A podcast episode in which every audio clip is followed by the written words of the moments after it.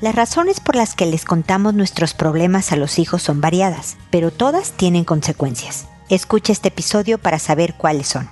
Esto es Pregúntale a Mónica.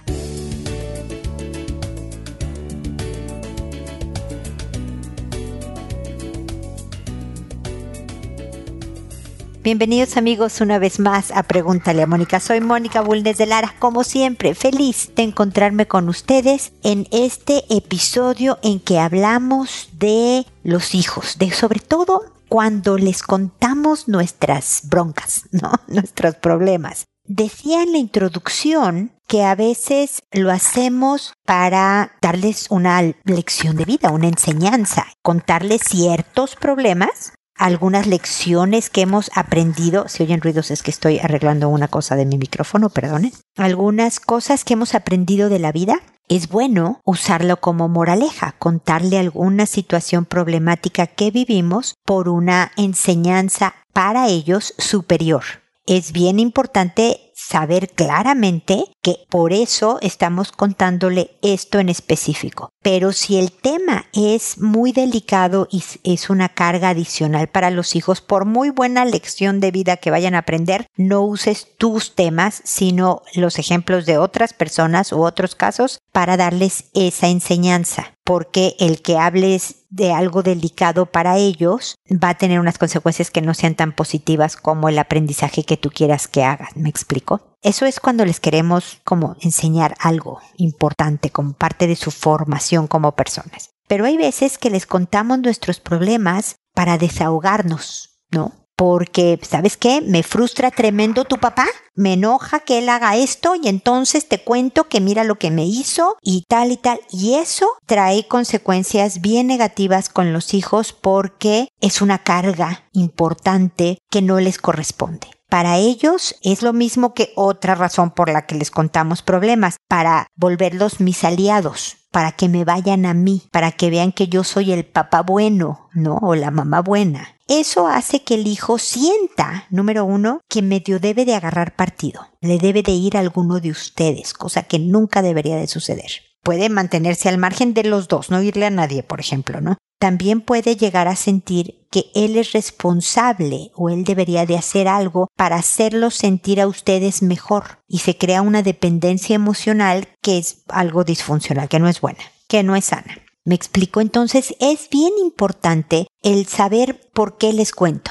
Había una persona que decía, es que si no le cuento a mis hijos, ¿a quién? Pues a una amiga, a un sacerdote si quieres confesarte, a un extraño en la micro. O sea, realmente hay veces que hay cosas que es mejor decírselas a cualquiera que a un hijo.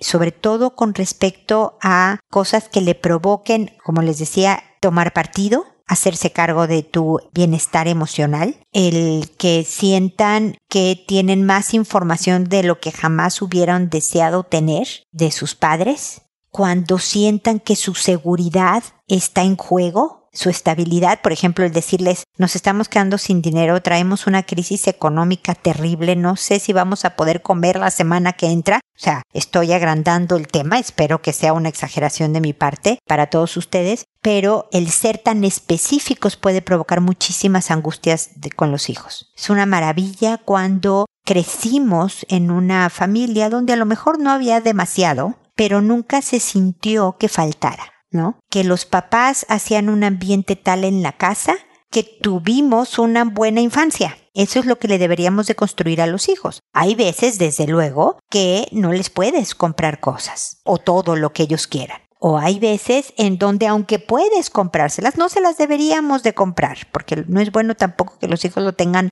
todo en absoluto. Y el decirle no, no, eso es eso, se sale de mi presupuesto no le pega tan fuerte como el que le digas estoy angustiada porque la economía está terrible. No, el cómo le cuentes también es clave. El que les digas, sabes que estamos viendo la economía porque pues tu papá perdió el trabajo o yo perdí mi trabajo y entonces estamos arreglando el presupuesto pero vamos a salir adelante, es muy diferente a llorando decirle al hijo, fíjate que estamos en problemas porque tu papá y yo perdimos el trabajo. Entonces, más como buenos papás que queremos ser, no veamos por nuestro beneficio, veamos por el de los hijos. No veamos por nuestro desahogo o porque yo tenga aliados en los problemas de pareja o porque le quiero ganar la partida o usar a mis hijos como armas en mi relación de pareja o porque estoy demasiado angustiada y se me borró mi responsabilidad como padre. Todo eso consideremos que tiene un impacto que puede llegar a ser permanente en los hijos y por eso hay que cuidarlos siempre y buscar otras formas de desahogar, de buscar aliados, de buscar buen consejo, de lo que sea que necesitemos, pero siempre separado de lo que es el ser una enseñanza a mi función como padre o madre, que es dejar entero al hijo para que sea un adulto capaz de construirse un buen futuro.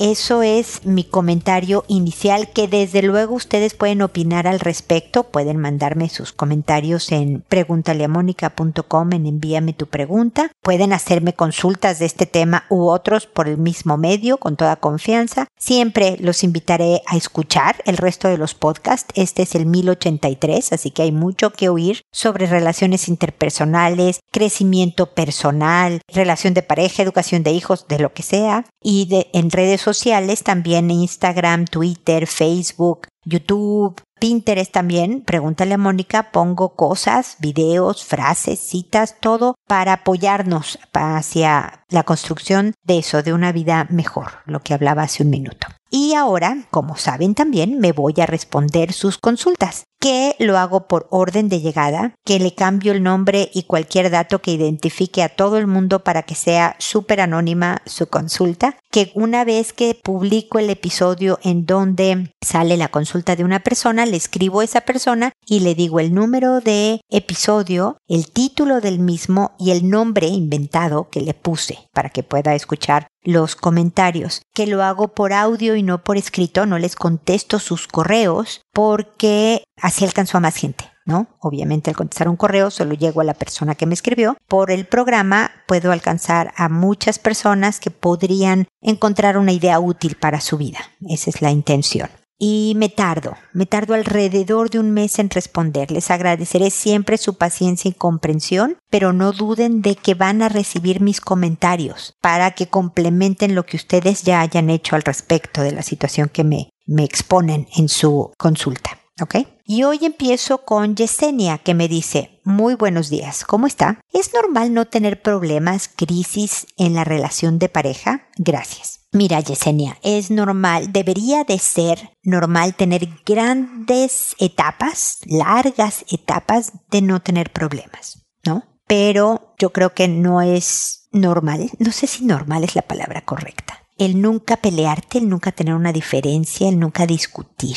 Yo soy una convencida de que las discusiones, que las diferencias ayudan en la relación, la hace crecer, ajusta las cosas para llevarse cada vez mejor. Desde luego, depende muchísimo de cómo discuten, de cómo expresan estas diferencias, si se ofenden, si hay gritos, si se avientan platos, pues claro que no debería de existir eso nunca, eso sí nunca. Pero el que algo te moleste del otro me parece normal y o alguien no se lo está diciendo porque no le gusta la confrontación y entonces se calla, pero entonces nunca están las cosas realmente como esa persona quisiera, sino más bien se acomoda lo que el otro o la otra quiere, que no es tan bueno, o se están evadiendo de otras maneras unos problemas que pueden estar bajo el agua, pero que existen. Entonces disfruta tú, Yesenia y toda la demás gente de épocas de llevarse muy bien, de ojalá años enteros o meses enteros. Pero tampoco te asustes y te preocupes de que de repente tengan una diferencia. Si se pelean todo el tiempo, también está mal. Todo, todo extremo es malo, ya lo sabes, Yesenia, ¿no? El nunca pelearnos, el no tener diferencias, no me parece tan bueno como el pelearse todo el tiempo. Pero no sé, si llevas seis meses de novia,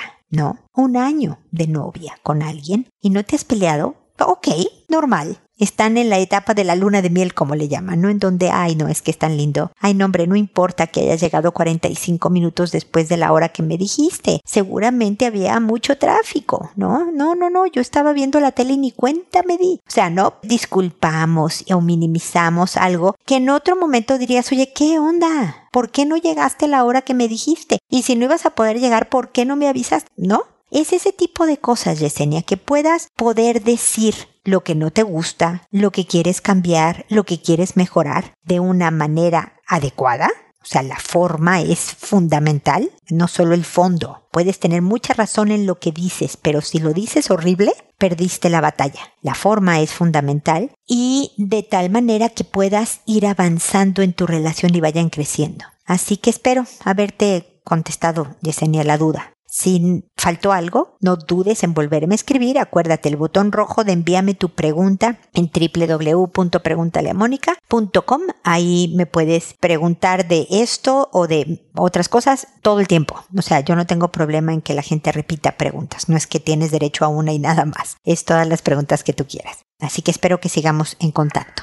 Luego está Zafiro. ¿Cómo ven mis nombres tan bonitos que pongo yo en internet? Zafiro me escribe y me dice buenas noches. Encontré a mi hijo de 8 años con mi hija de 4 años desnudos de la cintura para abajo, no sé qué hacer. Mira, Zafiro, lo importante es hacer algo siempre. Yo me imagino que desde que tú me escribiste hasta ahora que yo te contesto, hiciste algo, ¿no? Hablaste con los dos. Hablaste de la importancia de cuidar su cuerpo y de cuidar el del otro. Hablaste de la privacidad de los genitales de uno y de otro. Hablaste de la importancia de la denuncia de por ayudarle al hermano o a la hermana el decir, mamá, vi a Juanito sacando dinero de tu cartera. Esa denuncia es buena para Juanito. No es por quiero arruinarle la vida a Juanito, entonces lo voy a culpar de todo. No, que no va a ser el caso de tus hijos, pero me explico, esta es, no es acusar por molestar al otro, es denunciar un acto que puede salvar obviamente a la persona que es víctima de este, lo que esté pasando, pero también a quien es el agresor o el victimario, ¿me explico? Es decir, si tu hijita de cuatro años te hubiera dicho mi hermano me hizo esto, hubiera servido para cuidarse ella y desde luego para ayudar al hermano en control de impulsos y demás. Siempre sugiero, Zafiro, la investigación. ¿No? Preguntar más que, porque me ha pasado en muchas consultas de aquí de Pregúntale a Mónica, también en consulta terapéutica personal, en donde la gente de repente me, me, me dice, ¿sabes qué? Los encontré así y entonces me asusté y me enojé muchísimo y entonces los regañé y les pegué o, ¿no? Yo, yo puedo entender el shock del momento, pero lo ideal es que puedas comportarte como si estuvieras lo más tranquila posible y preguntar.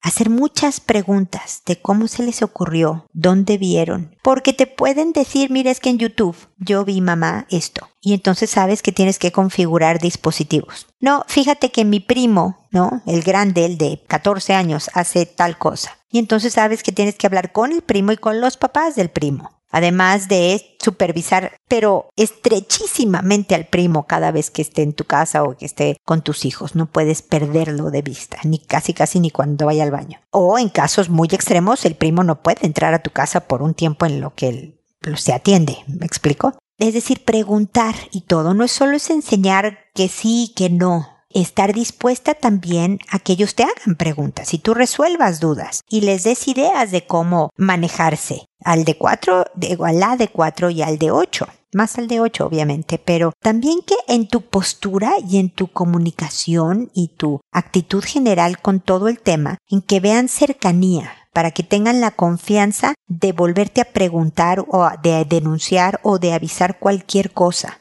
porque saben que lo vas a tomar bien. Si estás alterada, llorando, les pegas, no, pues a quién quiere acercarse a alguien que me puede volver a regañar o pegar o etcétera. Entonces, pues esos son mis comentarios, Zafiro. Espero sinceramente que te ayuden a complementar lo que ya hayas hecho en casa al respecto. ¿Ok?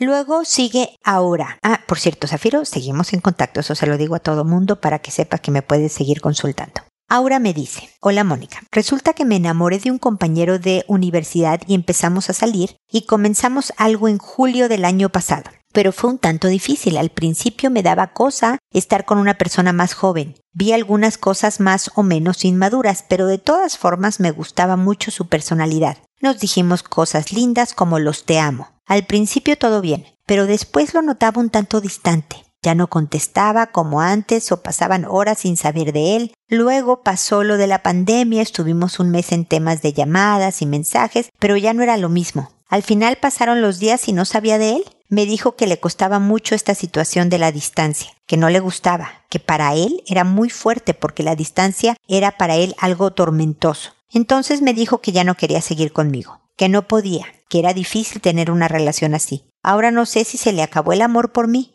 me dijo que él iba a hacer cosas que lo hicieran feliz y que yo también hiciera lo mismo. Pero a mi modo de ver las cosas, le dije que de igual manera nos podíamos apoyar como pareja y llamarnos de vez en cuando, pero aún así él no soportaba, porque prefería estar de cerca que no sabía dar amor a la distancia. Y simplemente tomó la decisión y yo me quedé ahí intentando aceptarla. Me quedé amando sola. Ya no hay mensajes por parte de él, nada, él siguió con sus cosas. Igual no sé si esperarlo o dejarlo así, porque en el poco tiempo que estuvimos juntos me sentí muy feliz, ya que yo antes había tenido una relación de seis años anterior y nunca me había sentido tan feliz como con él. Pero también tengo muchas dudas. Sus prioridades son otras y no estoy en ellas, o es mínimo, o no soy tan importante para él. Pero para mí el amor sí es importante. Es lindo tener a tu pareja y que se apoyen en las buenas y en las malas. A veces me decía que no tenía que depender de él emocionalmente, que también debo ser feliz sola. Él es más despegado que yo. Él es más mente, yo soy más corazón. Y bueno, no sé si son pruebas de la vida, ya que igual tengo algo de dependencia emocional, pero he trabajado en ella. Y él es menor que yo. No sé si eso también dificulta las cosas. Y bueno, eso es lo que quería decir. Lo más fuerte para mí es que estoy enamorada. Es complicado soltar para mí.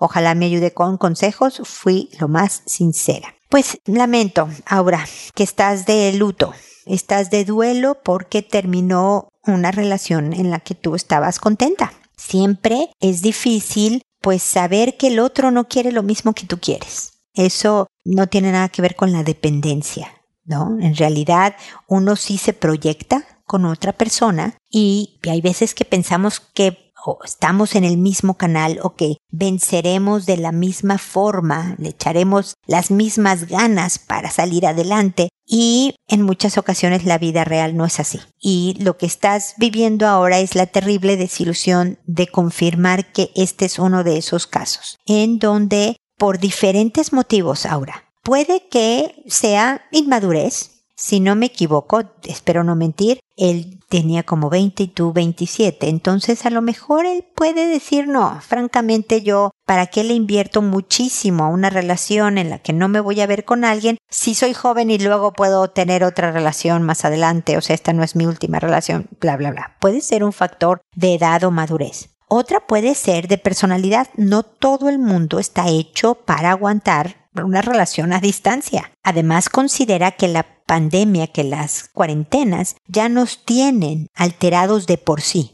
Ya estamos con un nivel de ansiedad que es mayor que en otros, en otras épocas en que podemos salir y no nos estamos preocupando de contagiarnos o enfermando a alguien querido o bla bla bla o enfermándonos nosotros mismos de algo grave. Entonces nadie es como normal o, nadie está siendo completamente como es en otras circunstancias en estos días. Entonces puede que esto superó a tu pareja, a tu novio, y eso pues sí es para analizarlo, porque suponte que vuelvan. Tú puedes llegar a sentir que podría decirte en otro momento crítico, no, no puedo con esto y dejarte o pueden ir madurando juntos, pero tú ya viviste algo importante para ti que no te gusta de él. Hace tiempo me preguntaban, me han preguntado en varias ocasiones, oye, ¿cómo sé si con quien estoy es el adecuado o somos compatibles o no la vamos a hacer o no la vamos a hacer?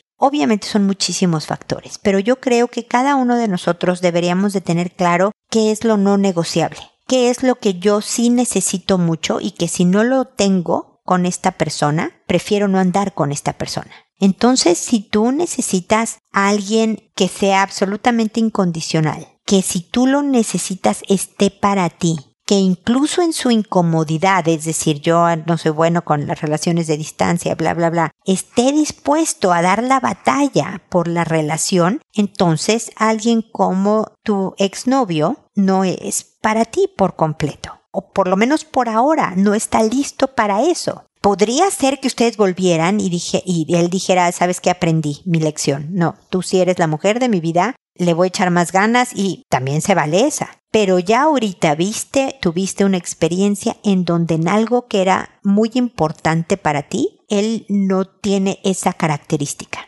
Es como, te voy a poner, me voy a poner extrema ahora, tenme paciencia, ¿no? Es como decir, fíjate que yo no voy a perdonar nunca una infidelidad y entonces si veo que el otro coquetea con alguien más, voy a terminar antes que incluso me sea infiel. ¿No? Hay personas que dicen, ah, pudiera yo vivir con alguien que me engañe una vez. Entonces el coqueteo, ok, lo voy a, sabiendo a lo que me arriesgo. ¿Me explico? Entonces tú ya sabes ahorita, ahora, a lo que te arriesgas. A que tal vez no tengas eso y tal vez tengas, si lo prefieres, porque una de las cosas que siempre digo en la relación de pareja, si alguien tiene un defecto que no te gusta, todo mundo va a tener un defecto que no te gusta, porque nadie es perfecto, tú debes de decidir si puedes vivir con ese defecto, porque todo lo que sí te da esa persona es mucho mayor que el defecto, es mucho más pesado que el defecto. Pero como sí sabes que existe el defecto, es bien importante el saber cómo lo vas a manejar cuando se presente.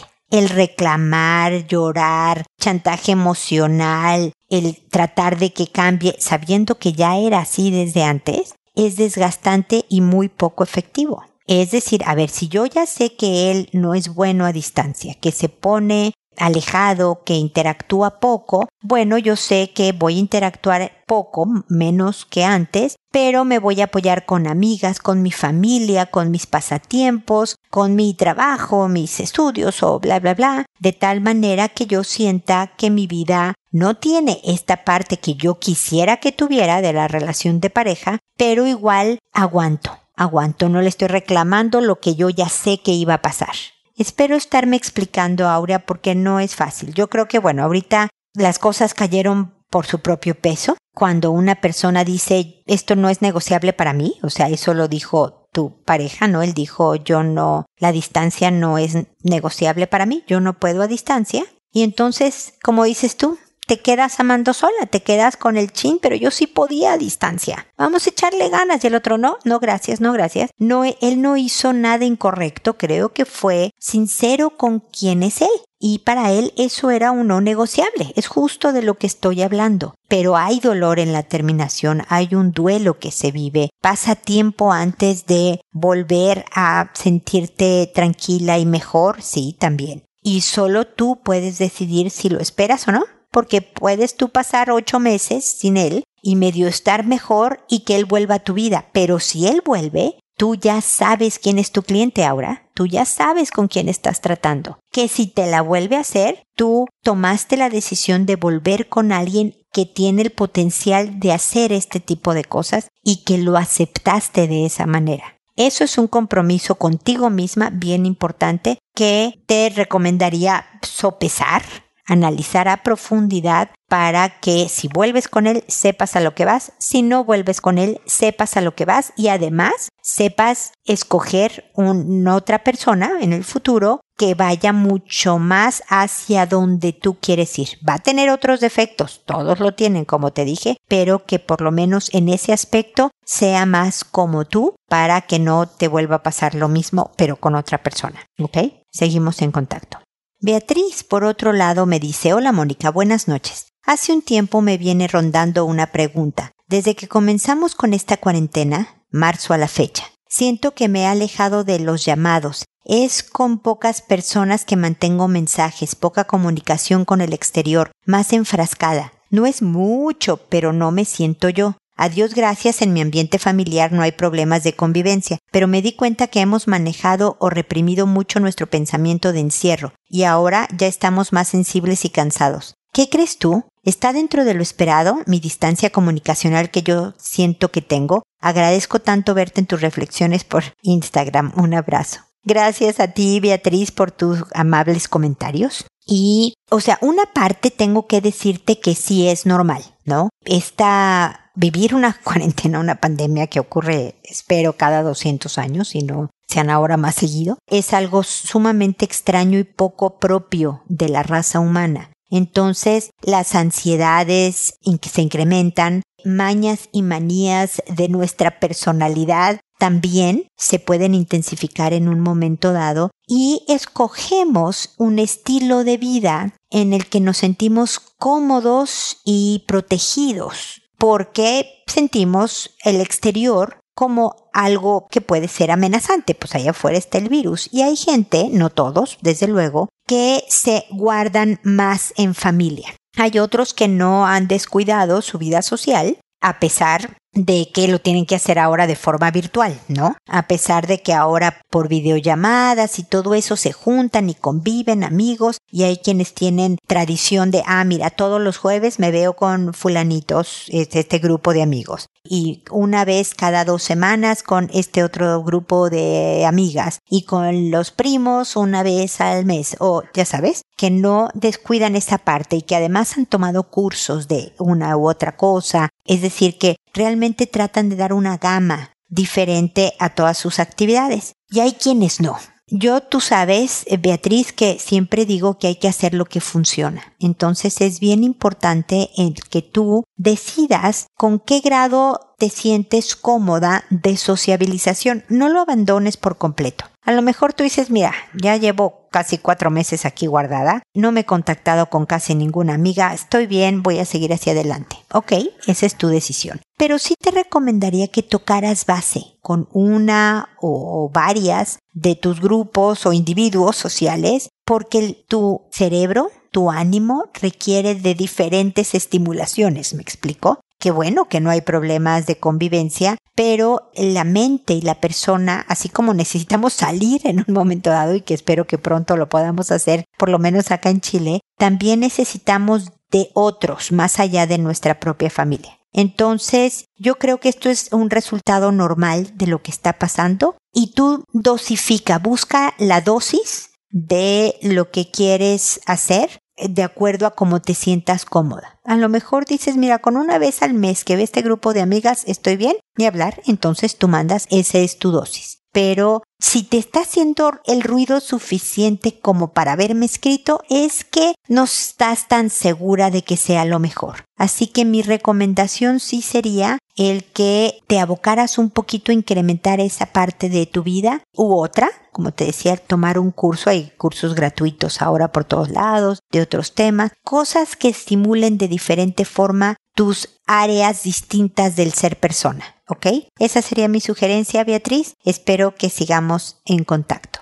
Luego está Carlo, que me dice, llevo 10 años de matrimonio y siento que estoy igual de enamorado que al inicio de la relación. El asunto es que desde hace un tiempo hemos empezado a tener problemas con mi pareja. Diferencias como ser menos tolerantes a las cosas que nos molesta uno del otro, nos enojamos fácilmente, ya no somos tan cariñosos, la mayor parte del tiempo libre preferimos hacer cosas por separados que juntos y cosas por el estilo. Me pregunto si esto será algún síntoma de desgaste o desenamoramiento por parte de alguno de los dos. ¿Cómo puedo abordar esta situación para revertirla? De antemano, muchas gracias. Mira, Carlo, yo espero que nada más sea una raya tú me dices que tú estás igual de enamorado que siempre. Yo obviamente no sé en qué estado de enamoramiento está tu esposa, ¿no? Así que yo espero nada más que sea el, pues se oye feo, pero el desgaste propio de 10 años de convivencia. Entiendo, yo llevo 30, entonces sé que pasas estas épocas de más impaciencia, de ponerte un poco más irritable con las mañas y manías y defectos del otro, de, ¿no? Esto es normal. Pero como también digo muchísimas veces, Carlo, no por ser normal debemos dejar que suceda. Es una señal de alerta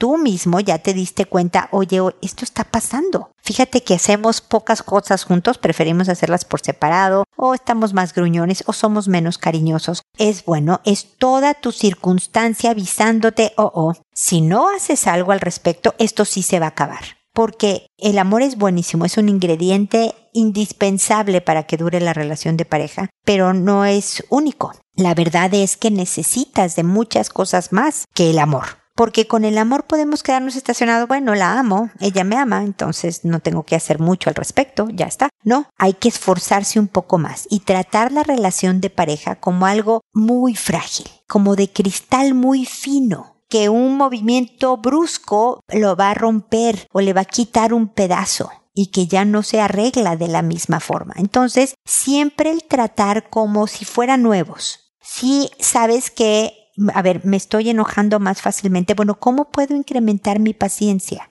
Si siento que estamos menos cariñosos, ¿cómo empiezo a hacerle cariños de repente, a pasar por un pasillo juntos, ¿no? Estamos en la casa y nos cruzamos en el camino y me voy a detener para darle un abracito, ¿no? De unos minutitos. O le mando mensajes cariñosos, incluso en cuarentena lo he dicho que lo podemos hacer, ¿no? En la distancia, el que esté yo en un lado de la casa y tú en la esquina contraria de la casa, no implica en que no puedan mandarse mensajitos coquetos, simpáticos, chistosos, o sea, que sigan jugueteando en su relación, que cuando discutimos lo hagamos siempre con respeto, sin groserías, sin humillaciones, sin burlas, o sea, tratando como bien frágil la relación y por lo tanto voy a estar muy al pendiente de que esto que está pasando ahorita después de 10 años no se incremente, no se haga más fuerte, no se haga irreversible. Es normal, te repito, Carlos, pero hay cosas que hacer.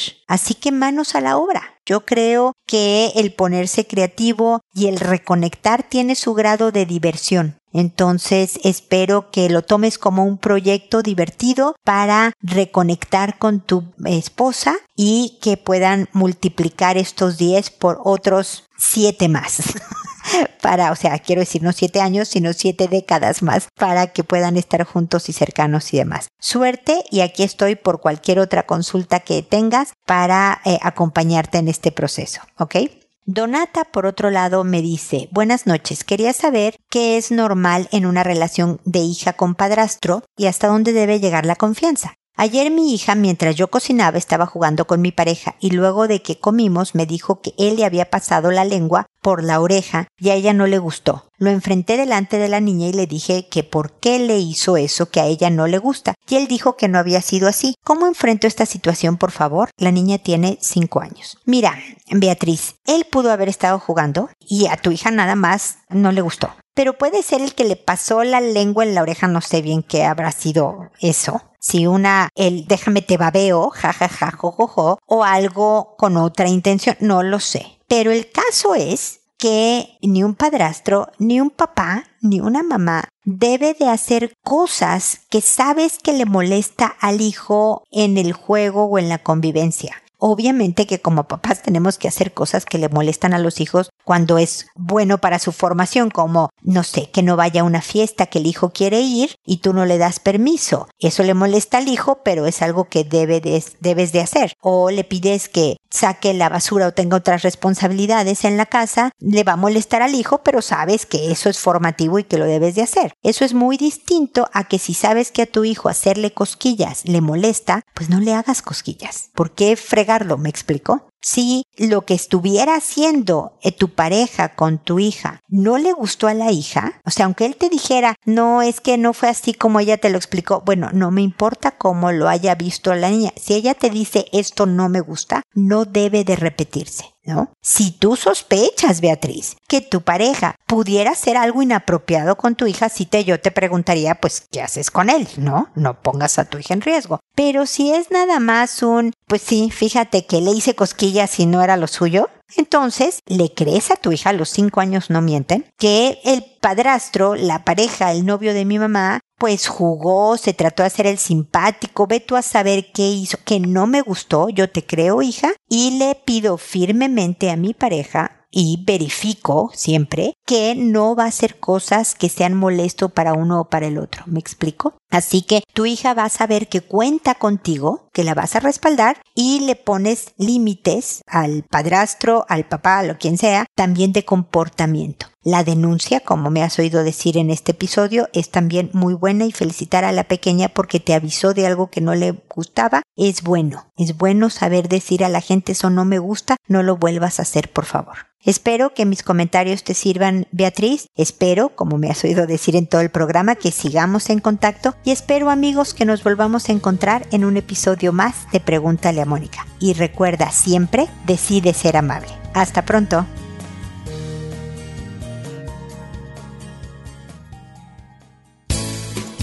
¿Problemas en tus relaciones? No te preocupes, manda tu caso, juntos encontraremos la solución www.preguntaleamónica.com. Recuerda que tu familia es lo más importante.